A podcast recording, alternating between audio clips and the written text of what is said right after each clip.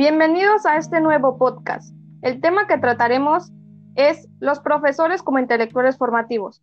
¿De dónde nace este audio o este podcast? Bueno, en conjunto con la maestra Daniela Rincón, que nos imparte la materia de psicología educativa, nos hace el comentario acerca de este podcast, con el deseo de que nos genere hablar acerca de este tema y que sea expandible, crítico y de analizar para nuestro grupo. Tenemos de invitada a nuestra compañera Itzel Córdoba Luis, que será parte de este tema con la cual estaré debatiendo. Bienvenida, compañera.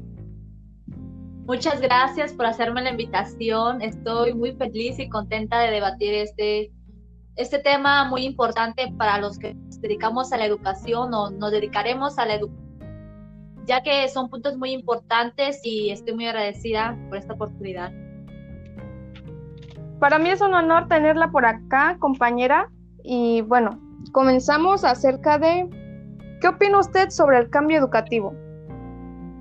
Pues como sabemos, todos estamos en un constante cambio, también tanto tipo personal como educativo, y siento que es muy importante, ¿sabes? Porque debemos estar actualizándonos con programas, con talleres, para tener un mejor desempeño nosotros y ser unas personas más profesionales.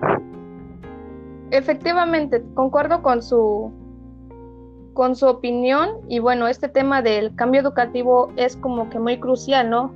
Para quienes eh, laboramos y estamos más involucrados en el quehacer docente, pues se trata de un concepto que implica, por ejemplo, dos, dos elementos psicoafectivos inherentes al mismo, esperanza, esperanza y frustración. Bueno, este cambio educativo sabemos de que, pues en la actualidad, pues se ha dado mucho, ¿no? Para, para una mejora.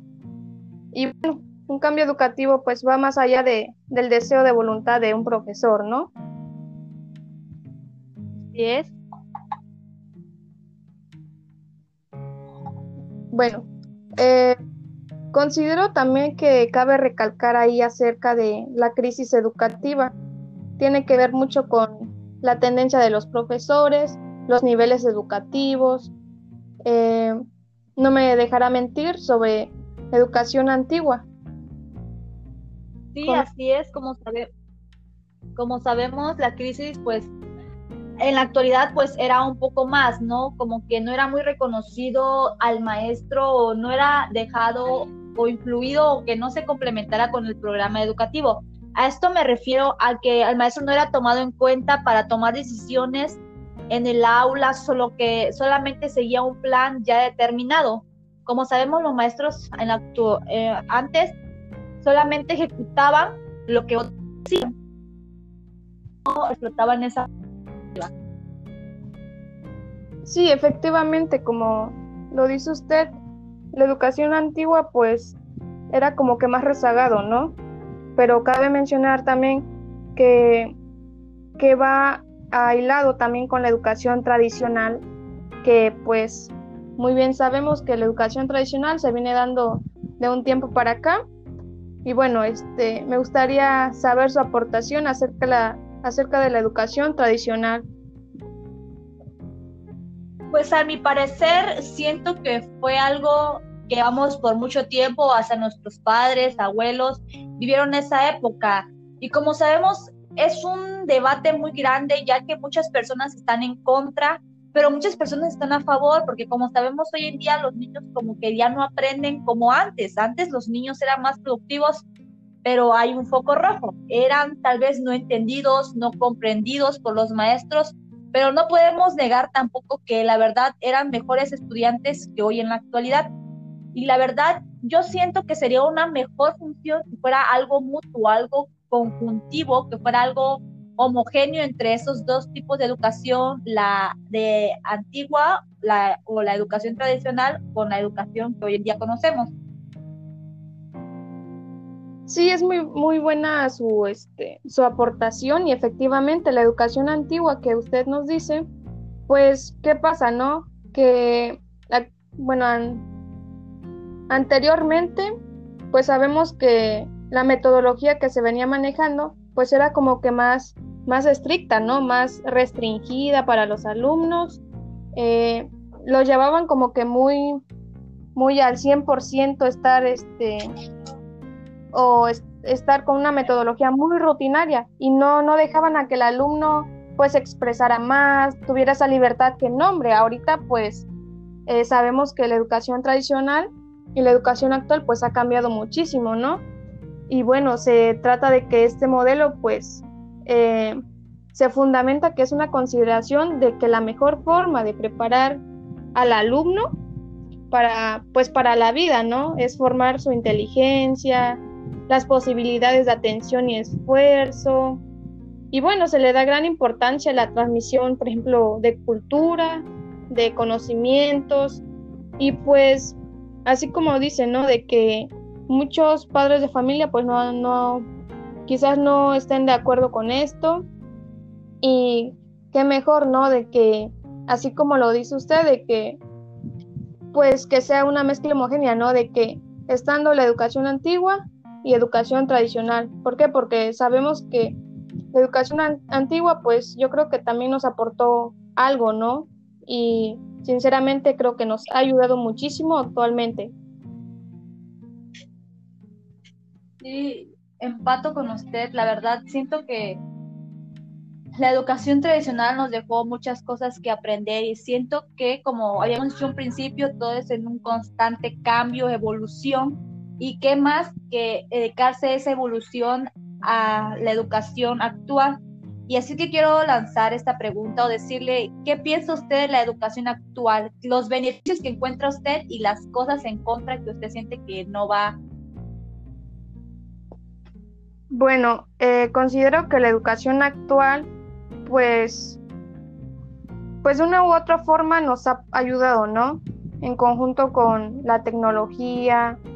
¿Por qué? Porque nosotros pues también estamos relacionados también con ello y gracias a eso pues nos ha ayudado actualmente. Pero ¿qué pasa? No, tal vez como que hay sus, eh, sus contras a eso. Pues considero que la educación actual, por un lado, pues está bien, pero por otro, pues considero que a los jóvenes también nos venimos haciendo como que ya no, ya no tan tan críticos como la educación antigua, ¿no? Y efectivamente no, no me dejará mentir porque pues tenemos como que esa educación parte de la educación antigua, ¿no? Y actualmente, pues, ¿qué, qué pasa? Los jóvenes pues ya no, sí tienen como esa noción de ser más, eh, investigar más, pero pues con la tecnología ha influido mucho. La verdad sí, este, mucha debatir, por ejemplo, porque la educación hoy en día, como sabemos, los maestros tienen todas las posibilidades y métodos de poder impartir mejor su educación, como sabemos, tenemos al alcance del Internet, hacer experimentos, no como antes, pues no había esa posibilidad. Y hoy en día las tenemos en la mano, pero ¿qué pasa? Igual influyen los alumnos que tal vez no toman esas herramientas que tienen, o tal vez lo tienen tan enfrente de ellos que ni tan siquiera hacen el esfuerzo de utilizarlo, ¿no? Sí, efectivamente, y pues yo creo que también, pues por un lado sí nos perjudica, ¿por qué? Porque a los alumnos pues se les pone muchas distracciones o pues la tecnología, como le decía, ha influido muchísimo en la vida de los alumnos, en toda la sociedad, y no como en la educación antigua.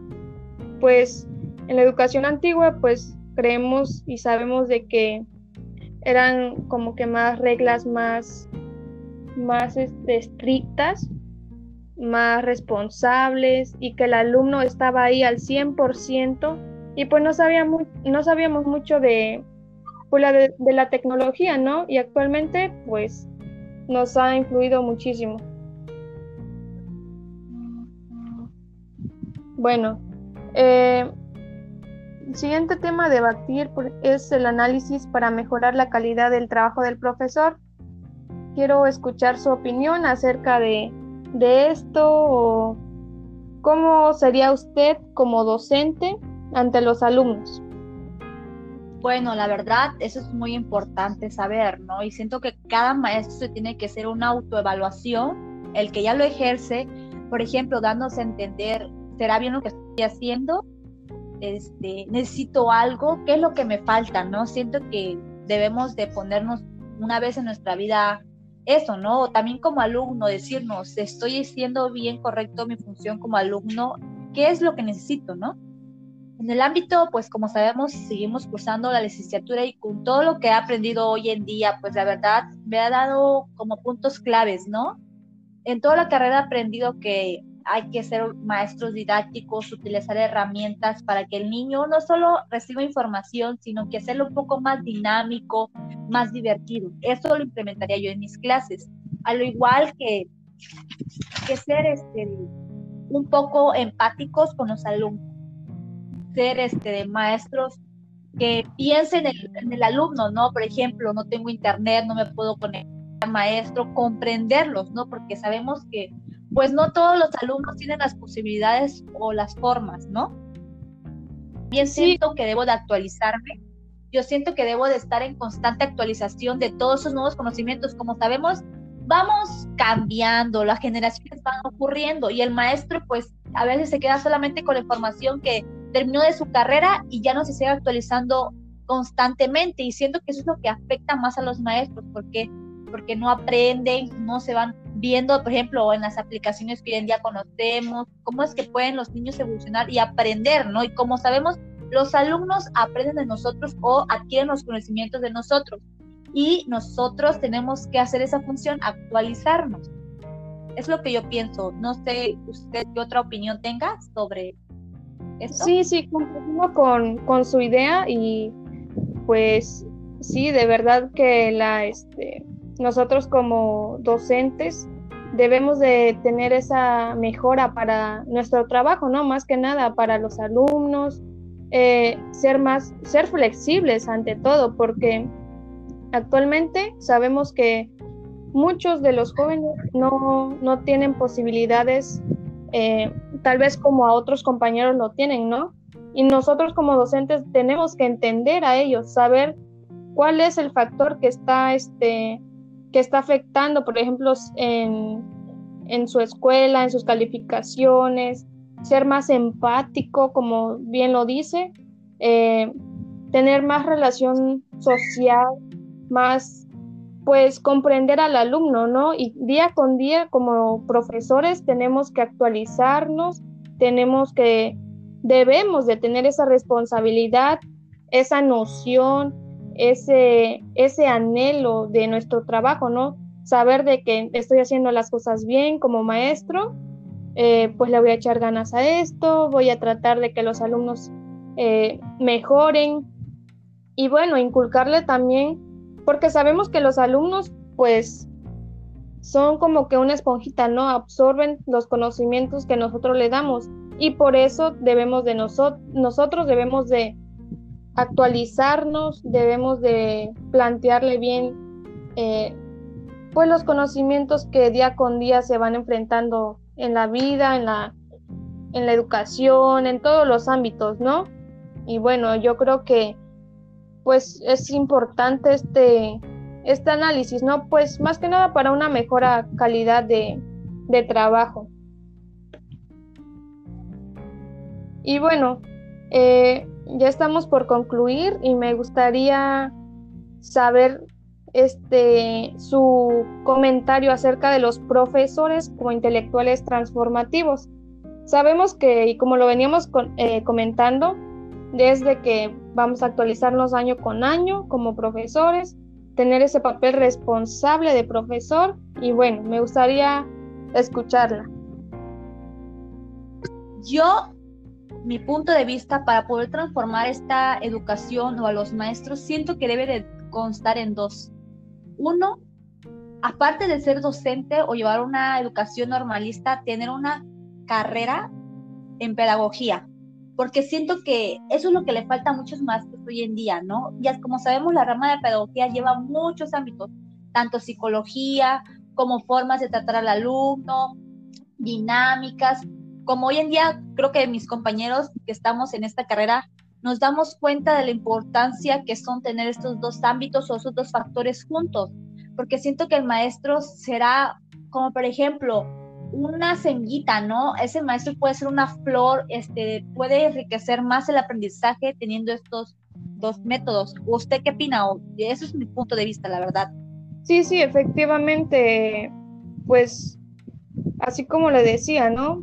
Tener ese papel responsable de profesor, eh, tener pues esa noción de actualizarse año con año. ¿Por qué? Porque los, a los jóvenes pues también deben de, a los jóvenes también deben de, de tener esa noción, ¿no? De que pues el profesor le está enseñando, bueno, voy a, voy a responder con, con lo que yo debo, con la noción que yo tengo de aprender y bueno, yo creo que pues nosotros debemos de, de ser también, como le digo, empáticos con ellos y tener ese papel responsable, ¿no? Ante todo.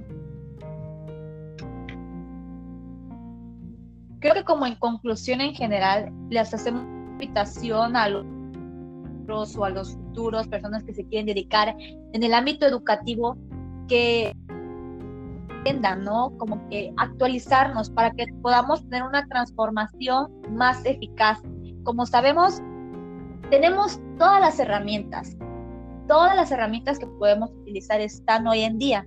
Ahora como nosotros tenemos que aplicarlas a nuestros alumnos, la verdad siento que también es muy importante la relación que tenemos con los, los alumnos, contra, con nosotros como profesores, tener una buena comunicación con ellos, ya que a los niños nos traen ganas a venir a la escuela. ¿Qué podemos hacer? saber cómo podemos utilizar esa herramienta, ¿no? La verdad espero que les haya encantado este podcast que compartí con mi compañera Aleli. Me siento muy feliz. Espero que también puedan seguir viendo los podcasts de mis demás compañeros, porque la verdad también es importante. Y esperemos tener un poquito más de aprendizaje escuchando los demás podcasts. Eso fue todo y muchas gracias. Gracias, compañera.